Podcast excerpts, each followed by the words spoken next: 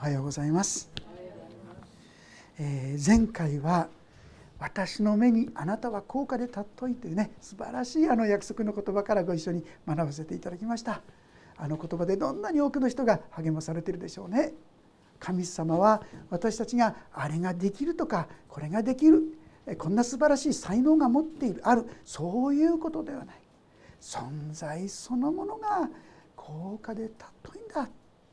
あなたが高価で尊いんだ。私がこのことをしっかり受け取っていく時ですね喜んで元気に歩むことができるかなそう思うんでありますが。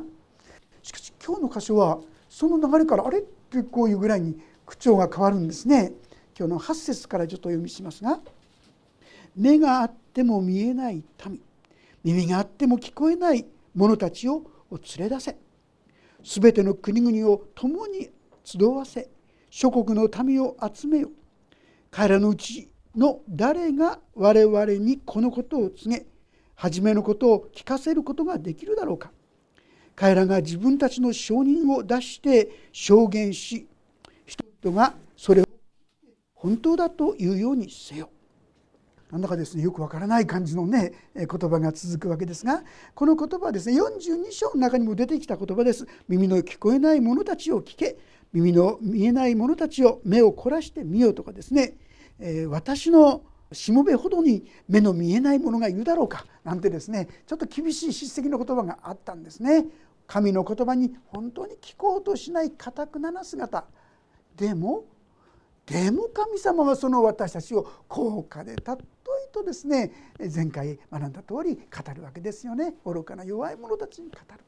でも今もう一度その耳の聞こえないもの目が見えないものそういった者たちなおあなた方は証人となるんだよと実は語っておられるわけであります。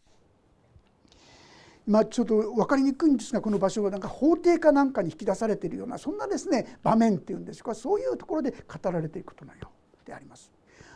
当時ですねこうイスラエルの民以外には皆諸々の偶像や異教の神々が取り囲んでいるんですよ。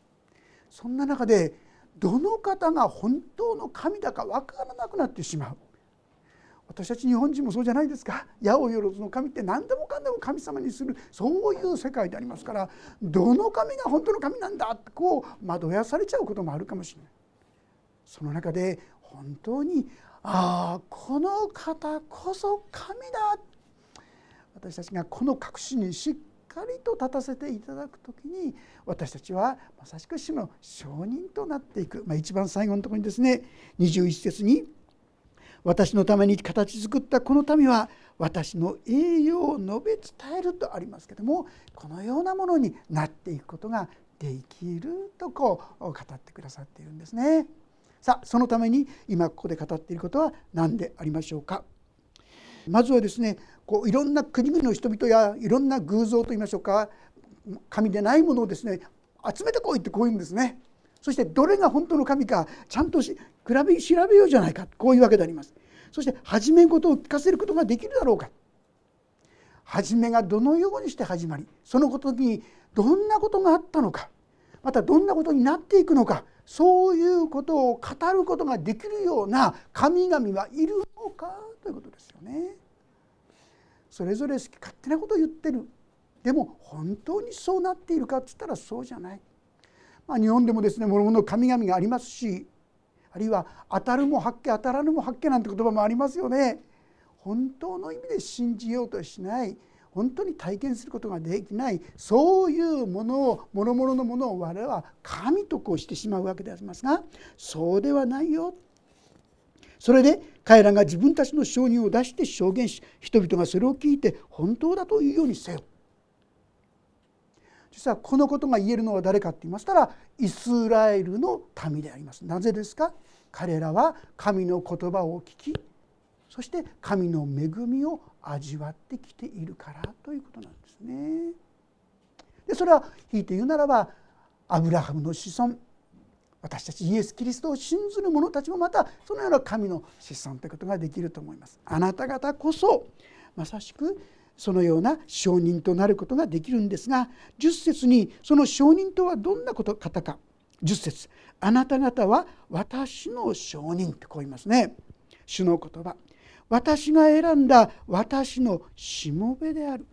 これはあなた方が知って私を信じ私がそのものであることを悟るためだ。私より前に作られた神はなく私より後にもそれはない。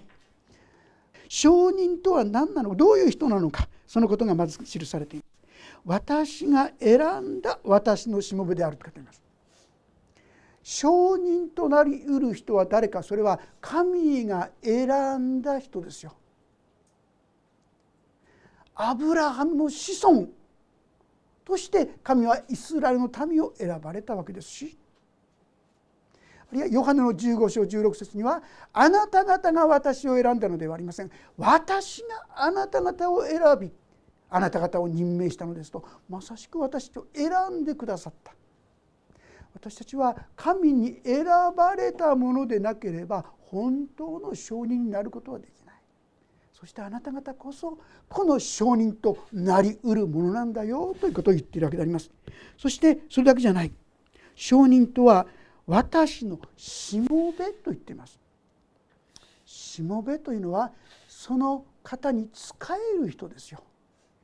自分自分と自分のことばかりをこう強く主張する。ここはしもべじゃないですよね。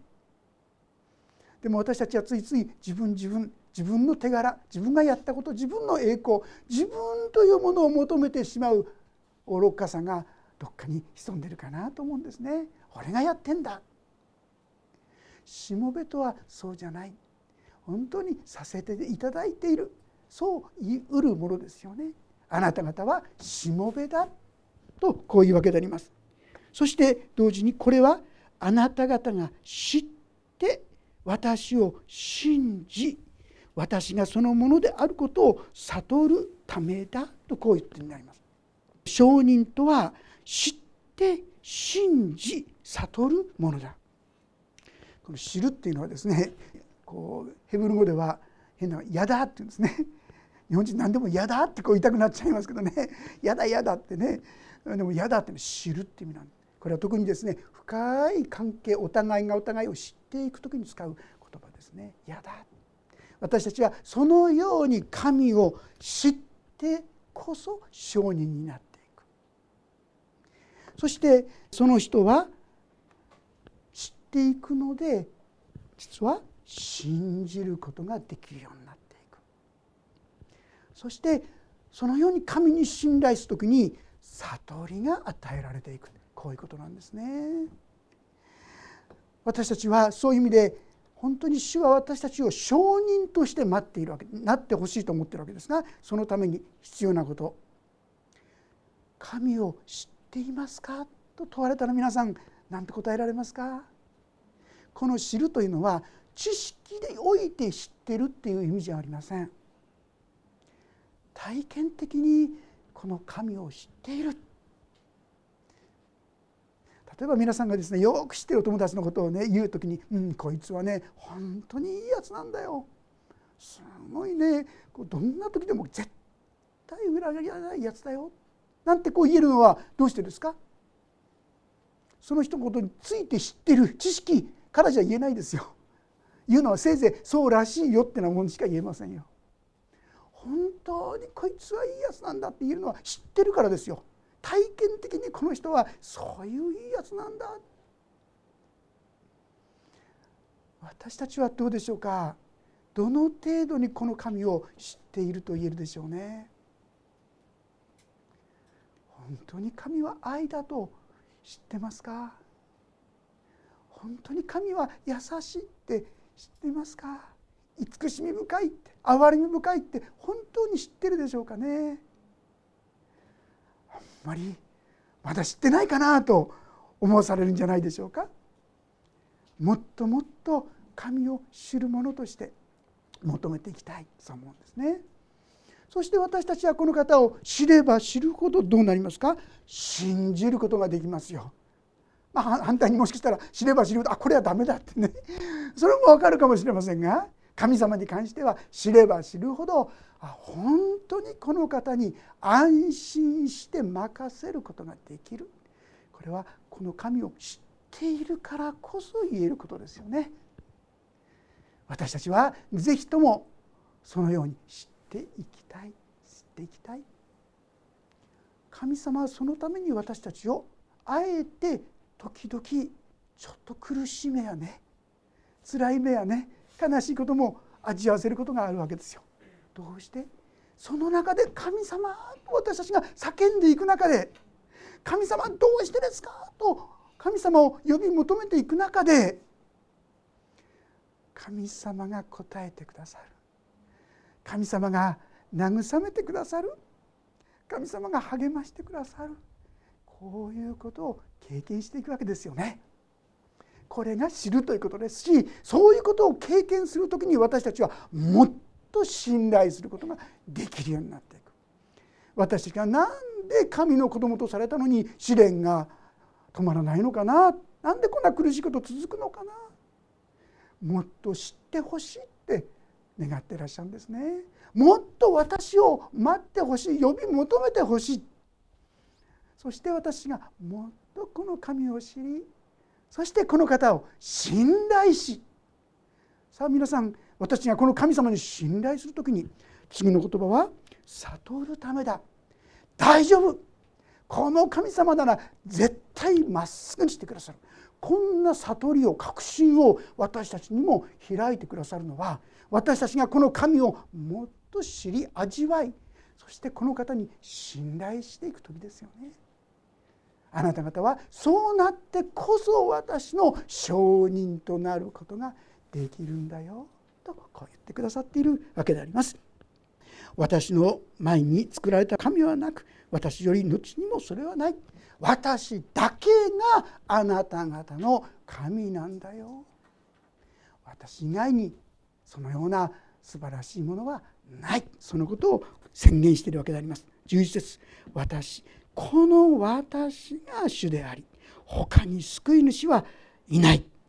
この私が告げ救い聞かせたのだ。あなた方のうちに異なる神はいなかった。だからあなた方は私の証人。主の言葉。私が神だ。これから後も私は神だ。私の手から救い出せるものはない。私がことを行えば誰がそれを戻せるだろうか。何度も何度も語るのは私たちが曖昧に本当にこの神様なんだろうかこれで助けてくださる方なんだろうか不安になったりおののいたりするそうじゃない。この方こそ私たちが頼るべきお方だよ。このことをはっきりと宣言するためであったと思いますね。さあこのことこの私が告げ救い聞かせたのだとあります。これ何のことでしょうか、まあ、簡単に言うならば例えば神様が出エジプトエジプトから出てくるにあたってモーゼを通してですねさまざまなことを語りました。で語ったことを神様はなさったでしょ？言いっぱなしじゃないですよ。さっき言った当たるも発見当たらぬも発見じゃないですよ。神様の言葉はことごとくその通りになっている。もし私たちが真実に神の言葉に対峙してそれを読んでいくならこれは本当だいつも言ってますがあのインガソール博士とともに「無心の神は死んだ」っていう本を書こうとした人がですねたどり着いた確信は何だったですか？実際にその問題の一つ一つ出来事の一つに当たった時に彼は5年かかって書く予定だったキリスト教撲滅論を書く予定だったのが2年目に私は圧倒される史実の前に歴史的な事実の前にこの神こそ誠の神であることを認めざるを得なくなりましたって言って彼クリスチャンになっちゃった。そして彼はそのいろんな資料をもとに書いたのがあの「ベンハ」っていうね小説でしたね。私たちは本当に調べていくならおとぎ話やいい話やですねそういうことじゃないんですよ。聖書の言葉はことごとく事実に基づいて調べることができる。もし私たちが本当にそれをきちんと精査していくならああこの神はまことの神だと言わざるを得ない。そのために彼らイスラムの民を呼び出した。この9節の最後にですね人々がそれを聞いて本当だというようにせよ。本当に彼らが歴史的な事実を調べる時に本当だこの神様は本当だそう言わざるを得ない。そのこと分かると思いますね。神様はモーゼにちゃんとですねこの出てこいって言いましたよね。エジプトから。ところがなかなか出さなかった。で神様に言われたといろいろやるとですね奇跡がどんどんどんどん起きたでしょ。そしてついには彼らがですね引き出されてそしてイスラエルに向かった時にどうだったですか？彼らが行ったところは前は大海原海ですよ。そしてエジプトの民はですね一旦は OK したんですけども彼らがいなくなったらですねまた災いがあるある忘れちゃったんでしょうか？追っかけてきたわけでしょ？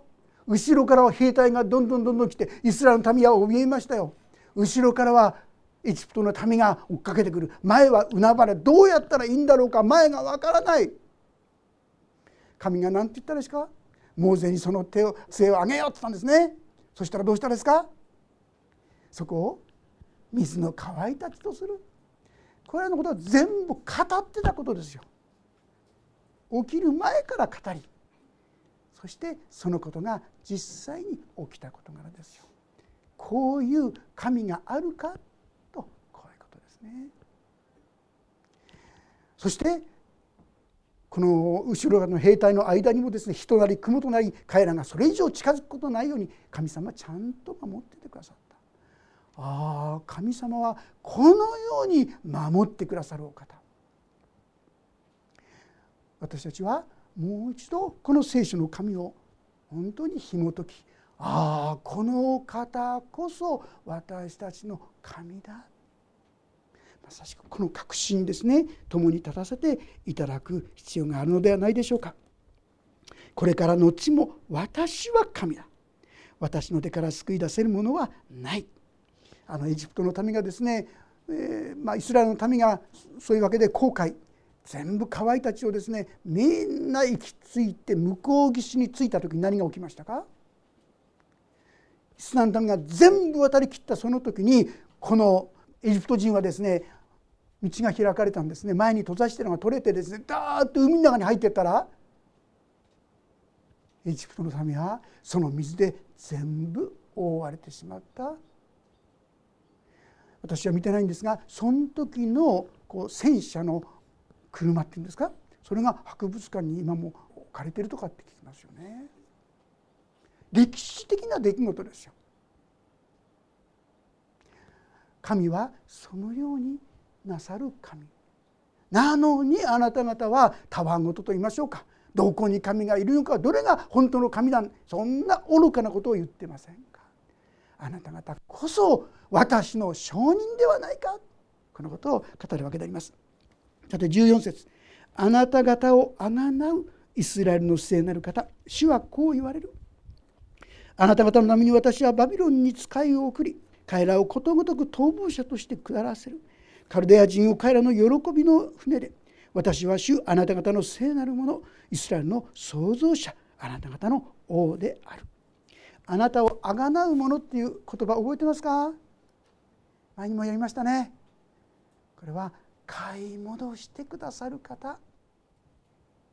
もともと神の民として神の子供として生まれたのにこの神を否定して神から離れて滅びるものとなってしまいました。神様から離れてしまいました。でもそれをもう一度買い戻してくださって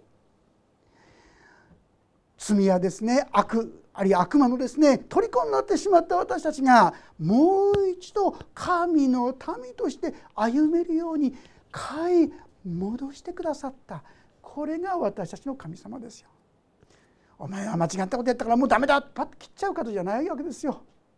失敗しても愚かなことをしてもなお私はあがなったもう私はっきり分かりますよねあの十字架で何度失敗しても何度下に失敗しても私はあなたをあがなったとこう言ってくださってる神様ですよね。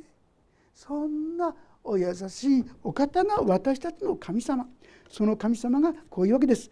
あなた方のために私はバビロンに使いを送り彼らをことごとく逃亡者として下らせるカルデア人を彼らの喜びの船で私は主あなた方の聖なるものイスラエルの創造者あなた方の主である。これはもう一つのですね出来事といいましょうか。これから起こることなんですけどもこのイザヤ書というのは紀元前700年頃に記されたものです。そしてこの1415に書いてあるのはバビロン保守の時のことと思われます。バビロン保守が起きたのは538年でありますから約150年から200年ぐらい後に起こる事柄をもうここに書いてるんですよ。まだ起きてないことを書いてるんですがどういうことが起きるのか。当時においてはもうどこよりも強く立派な町であった国であったバビロンの国が滅ぼされるというこれ予言ですよ。そのバビロンあなた方のために私はバビロンに使いを送り分かりますか？この使いって誰でしょうね。これがキロスとね前はクロスと言いましたけどね。クロス王ですよ。ペルシャの王クロス。この人を使いに送ってそしてバビロンに使いを送り彼らをことごとく逃亡者として下らせる。要するにバビロンが滅びるってことでしょ。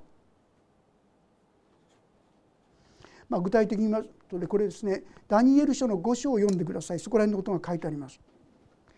彼らはですね自分たちのバビロンの国はどこよりも立派などこよりも素晴らしい国となっている町となっている。もうすごい城壁がブワーッとこうなってるんですよ。誰もそこに入ることができない。もうね普通騎兵とかですねあるいは戦車を持ってこの国を滅ぼそうとするわけですが誰もそこに入ることができない。もう城壁で全部守られている。俺たちは大丈夫安心だ。そう思っていた彼らがたった一夜にしてこのキロス王によって征服されてしまったんですよ。バビロンの国がもう映画を極めたこのバビロンの国がたった一日、まあ、彼らが取った作戦はねこのバビロンの町にはあのチグレス・ユーフラテス川からの川がですねこの町の中に引っ込まれてるらしいんですね。で外からはこう道路を通しては誰も入れないようにこうしてあったわけです。ところがキュリス王たちが取った作戦はですねこの水路この川の中に潜ってそうしてこのバビロンの町に入ったらしいんですね。誰もそんなふうにしてですね国を攻めてくるとは思わなかった。安心しきって彼らは宴会をやってたんですよバニオ書5章に書いてありますがでもこれも神様前もって語りますよその王様にテケルテケルウルパルシなんてねこの手のですね像が出てきてそうそういう言葉が書いてあったこの言葉があなたは目方で測られて量が足りないことが分かったってね。要するにあなたはふさわしくないと言って実はその晩に彼は本当に殺されてるんですよ。映画を極めて誰にも征服されることがないその町がキリストによって一日にして。だから無血革命っていうんですかあんまり大きな戦いはですねあのバビロンが滅びるにあたってなかったんですね。ペルシャの国があっという間にこれを勝ち取ったこういうことであります。でもそのことを前もって書いてるってどういうことですか？神はここまでご支配する方ですよ。え、ありえないそう思うんじゃないですか？皆さん今私たちはイスラエルの国を見てるでしょ？イスラエルの国について聖書は何て言ってますか？世の終わりになった時に再び彼らを元たちに集めるって言ったんですよ。もう何百年も何千年も前ですよ。当時誰がそんなこと世界チリチリになってしまったんですよ。イスラエルがどうして元に戻ることありえか。国として成り立つか。誰も信じられないことでしたけども神様はなさってるでしょ。今私たちはその歴史の奇跡を見てるんですよ。イスラエルの国があるでしょ。聖書の中でもう何百年も何千年も前に予言された通りですよ。聖書の言葉はことごとく真実なんですよ。私たちはこのことをしっかりとわきまえさせていただく必要があるということであります。彼らをことごとく逃亡者として下らせる。あの強かったバビロンが逃げるものとなる。滅びるとこういうことであります。カルデア人の喜びの船でさっき言った宴会を開いているところですよ。そこで彼らは自分の国が滅びるのであります。私は主あなた方の聖なるものイスラエルの創造者あなた方の王である。そうか。確かにたどっていけば本当にこれは神以外に誰がここまで予言することができるか誰がこんなことをですね証明することができるか。私たちがそのことをしっかりと見るなら確かに先ほど読んだ9節の終わりに人々がそれを聞いて本当だというようにせよ私がそのことを証しする時にああ本当だ神様は生きているんだ神の言葉は真実だそのことを私たちもまた人々も見ることができるようになるとこういうわけであります。16節海の中に道を激しく流れる水の中に通り道を設け戦車と馬強力な軍隊を吹き出した主はこう言われる。彼らは皆倒れて起き上がれず刀身のように消え失せる。これは何のことか分かりますね？すでに今お話ししました出エジプトの時。モーゼを通してですねこう出てくる時のことが記されています。海の中に道を。そうです。航海のこの海が分かれたんですよ。激しく流れる水の中に通り道を設け戦車と馬強力な軍勢を引き出した死はこう言われる。彼らは皆倒れて起き上がれず刀身のように消え失せる。彼らはイスラエルの後を追ってですね海の中に入ってきました。そして彼らを捕まえようとしましたけども彼らの上には水が元通りに戻ってしまって彼らは一網打尽に滅びた。これは事実でしょ。こういうことがあったでしょ。とこういうんですが実はですねこの後に不思議な言葉が出てきます。こういうことがあった。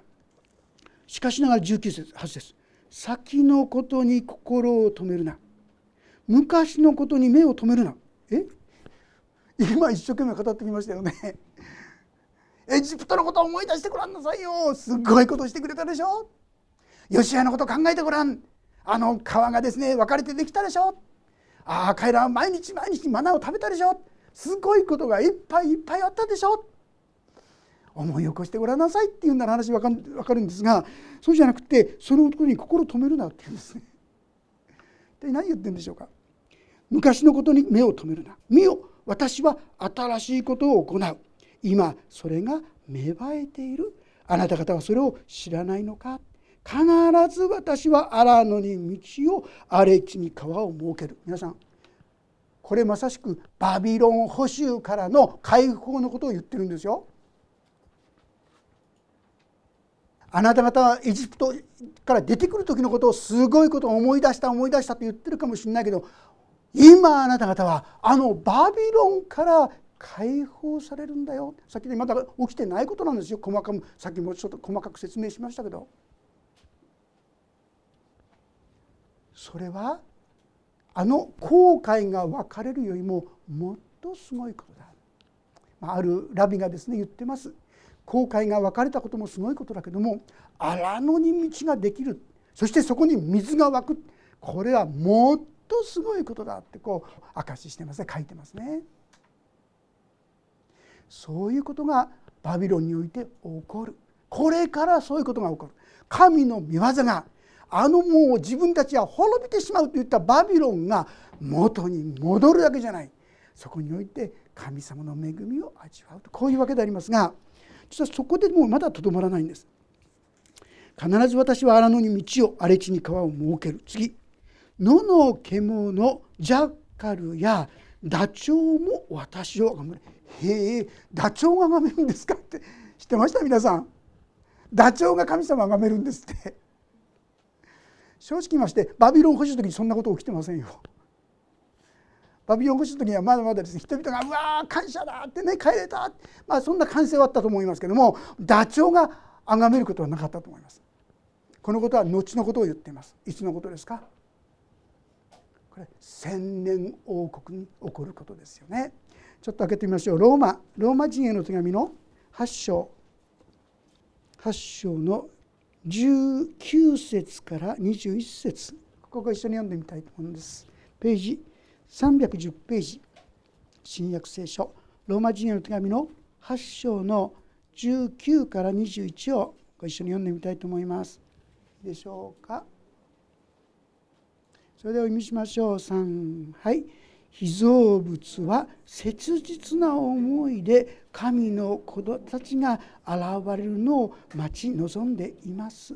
被造物が虚無に服したのには自分の意志からではなく服従させた方によるものなので彼らには望みがあるのです。被造物自体も滅びの束縛から解放され神の子供たちの栄光の自由に預かります。皆さん千年王国素晴らしい時代ですよ。もうそこではですね苦しみも悲しみもない。もう100歳で死ぬ者は呪われたものと言われるってこう言ってるんです。さあその千年王国に入る時私たちどうなってるか知ってますよね？まず何が起こるかと言いますとイエス様の再臨が起こりますよね。イエス様の再臨この世に来る時に今度私たちは敬虚されるんですがその時に私の体は栄光の体に変わる。今みたいにですね病気になったりとか怪我したり途中で死んでしまう。そういう体じゃない。もう栄光の体。もう最高の体ですよ。今私たちはどんなに頑張ってもね三日坊主って言うでしょ。良いことだと分かってても続かないんですよ。この体持ってるから良いこと愛を徹底したいと思ってもちょびっと愛を出せるぐらいですね。ところがその時の体はもう栄光の体ですから存分に愛し合うことが人のために仕えることができる愛することができる本当にその素晴らしいものに私たちが変えられていくんですよ。これが将来私たちに与えられようとしていることです。地上ではなかなかですねできないかもしれない。でも栄光の御国に帰る時に私たちはもう心底ハレルヤでありますそして私たちは本当に愛の限りを尽くすことができる。私は愛したいと思っても限界がありますよね。はっきり言って正直言ってこの世はですねあまり良くないですから正直者はバカを見る。正しいこといいことやろうとしても裏切られたり悲しい思いすることが多いんです。でももうその時はそんなことがなくなる。神様最初から私たちをそこに導こうとしてくださっているんですね。それが今ここに表されているところであります。そこではなんと野の獣ジャッカルやダチョウも私を崇めるというんですね。どうやって崇めるんですかウォーウォーウォーって言うんでしょうかね。分かりませんが神は崇める。そして私が荒野に水を荒れ地に川を流れさせ私の民私の選んだものに飲ませるからだ。本当に私たちはもはや乾くことがない。今はですね地上にあっては悲しいことや寂しいことや乾くことやいろんなことがあるでしょう。でももはやその時に乾くことはないという世界に私たちが導かれているとは何という驚くべきことでしょうね。今がたとえ多少苦しくても将来そんなすごいところに私が行こうとしていることをはっきり受け取ったら随分と私の心は落ち着いたものとなっていくんじゃないでしょうかね。そして神様は私たちをどうしようとしているのか。21節。私のために私が形作ったこの民は私の栄養を述べ伝える。先ほど言いましたね。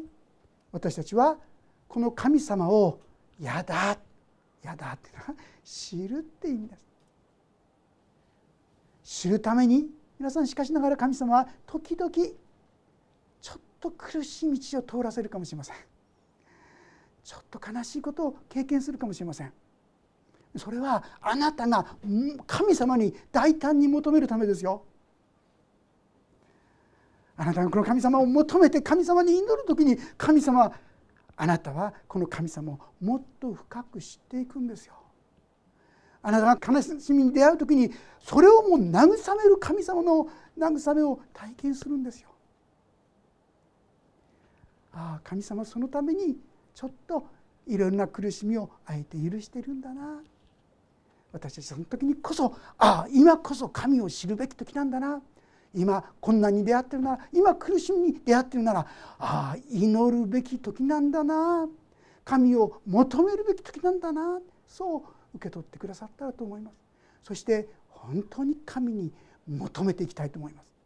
やがて神様からああ神様本当にこの苦しみから救い出してくださった。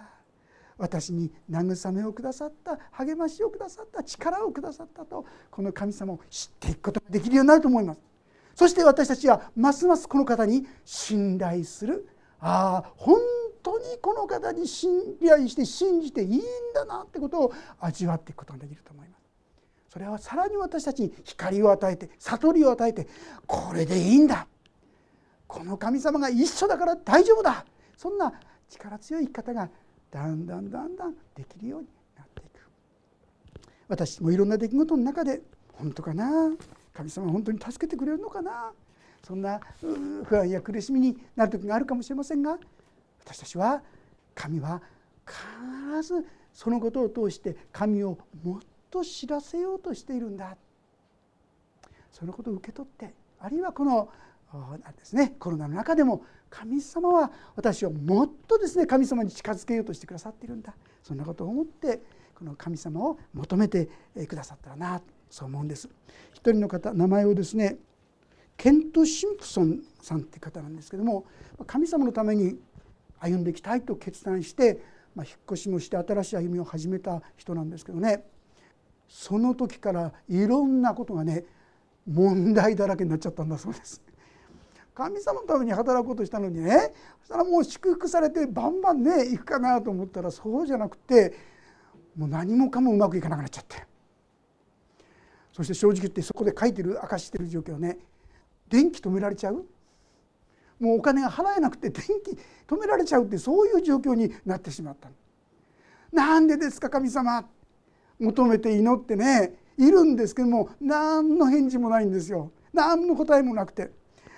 もうずっと一日中祈ってて。その時ですね外でちょっと足音がしたんですって。もしかして神様が誰かね私たちを救うためにその窮地に陥った中に何かですね助けをくださったのかななんてちょっと期待しながら外に行ったんですけども誰もいなかったそうですね。そして帰りにですねこう見てみたら玄関にですね紙が貼られてたんですって「明日電気止めます」って。なんていうことだと思ってね悲しくってですねもう落ち込んでたんだそうですね。でちょっと気持ちを落ち着かせるためっていうんですがそこにあったトラクトですねいろんなことが書いてある小冊子を取って読み始めたそうですそこにはですね神の国とその義とをまず第一に求めなさいそうすればそれに加えてこれらのものは全て与えられますという言葉が書いてあったそうですね。そのことを読むとあそうかってちょっと思えたんでしょうか少し気持ちが落ち着いてきたんだそうです。で、まあ、神様にもこうもっと素直に祈れるようになったんでしょうか。そのうちにですね自分の中に明日超党会蒼天祈祷会みたいなもんでしょうかね。そこに行くべきだっていう思いが与えられたんだそうです。でも正直言ってねそこまで教会まで結構距離があったそうですね。で彼の持ち金は今1200円だそうですね。日本のお金に直すとですね。ガソリン入れちゃうと結構なくなっちゃうんですよね。でも神様がそこに行けって言われているように思ったので思い切って彼はですねそれでそれ使ってガソリンを入れてそして教会に行って蒼天祈祷会を待ってたそうです。超祷会を待ってたそうですね。ところがその日はね誰も来ないんですって。来たのはなんと牧師と2人だけだったんだそうです。そしたら牧師がやがて来てですね「最近どうですか?」って聞かれたんで 彼はですね、まあ、誰もいませんでしたから彼の実情をですねもう全部お話して「いやいやいやもうこんなに神様に仕えてきたりこうでこうでこうでいろんなことをお話ししたそうです。ところが彼がそうやってずっと話してたら途中でですねその牧師がね笑い出すんですって。ねえひどいですよね。もう苦しんでるの悩んでるのに笑い出す。実はですねその朝この牧師が来る時ですね長老堂下に来る時に何か分からないけど小切手を持ってきなさいって言われてるような気がした長老会に小切手持っていく必要ないでしょ皆さん。でもそう言われた気がして彼はその小切手をですねそのサインしてですねそして持ってったんだそうです。そしてそのお話をずっと聞きながら笑い出したというのはああこのためだったんだって彼は分かったんですね。彼の彼にこれはあげるために神様持ってきなさいって言われたんだなってそれでこれは君のものだよって言ってね 早速それをくださったってこう言うんですよ。皆さんその朝お二人がどんなに神様を褒めたたえたことでしょうね。神は生きておられるってね。苦しいことでしょ皆さん。私はまだないですよ。あの電気止められた経験でね。だから電気止められる。明日止める。でその日それを頂いてで帰ってきたんだそうですがね、まあ、正直言いますと電気止められちゃったそうです。誰がって言いますと隣のうちが。どういうことかって言いますと電気屋さんが間違えたんですって。彼の家を止めに来たのに その人が間違えて隣の人の電気止めちゃったんですって。まあ後でその人が怒って怒ってってねここに書いてあるんですけどね。でも彼の家は止められなかったんですよ。そしてそのいただいた小切手で全部電気代もお支払いしてそしてその後次の給料の時にですねまで十分なものがその小切手のお金で賄うことができた。彼にとって神は生きておられるっていうまさしく経験。でもちょっと辛いことですよね。でも神様私たちもいろんな苦しみや悲しみや困難時々与えますが無意味じゃない。神様どうしてこんな目に合わせるんですか？なんでこうなんですか？神様に大胆に求めてみてください。祈ってみてください。そして御言葉を読んでみてください。なるほど。神は生きておられる。こんな恵みを共に味わうことができるためではないでしょうか。人々はそれを聞いて本当だというようになる。私のために私が形作ったこの民は私の栄養を述べ伝える。耳が遠くて聞こえない。耳が目があっても見えない。この民に対して神様はあなた方を証人としてする。立てるよ。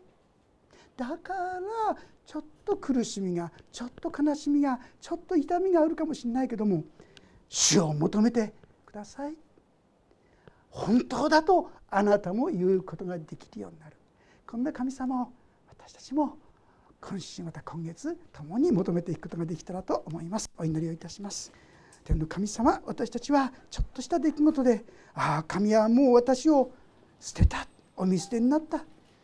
これからどうやって歩んでいけばいいのか。恐れたり不安になったりする愚かな者たちでございます。でも主よあなたは見るもの聞こえないもの目の見えないものそれを連れてきなさいと。あなたが証人だ。こんな私たちでも証人となるんだ。そう言ってくださることありがとうございます。どうか苦しみの中で悲しみの中であなたを呼び求める私たちとさせてください。そしてあのイスラエルが救い出されたように私たちもまた神の恵みを味わうことができるように助け導いてください。そしてお一人一人の歩みが神の愛と恵みにもっともっと満ち溢れ神は生きておられる。神は本当に私を愛してくださっている。神は素晴らしいことをしてくださる。そう証しすることができる。我ら一人一人とさせてくださるようにお願いいたします。神様の恵みは今週も今月も豊かに豊かにお一人のうちにありますようにお願いします。主イエス様の皆によって祈ります。アーメン。もうしばらくそれぞれに応答の祈りをお捧げください。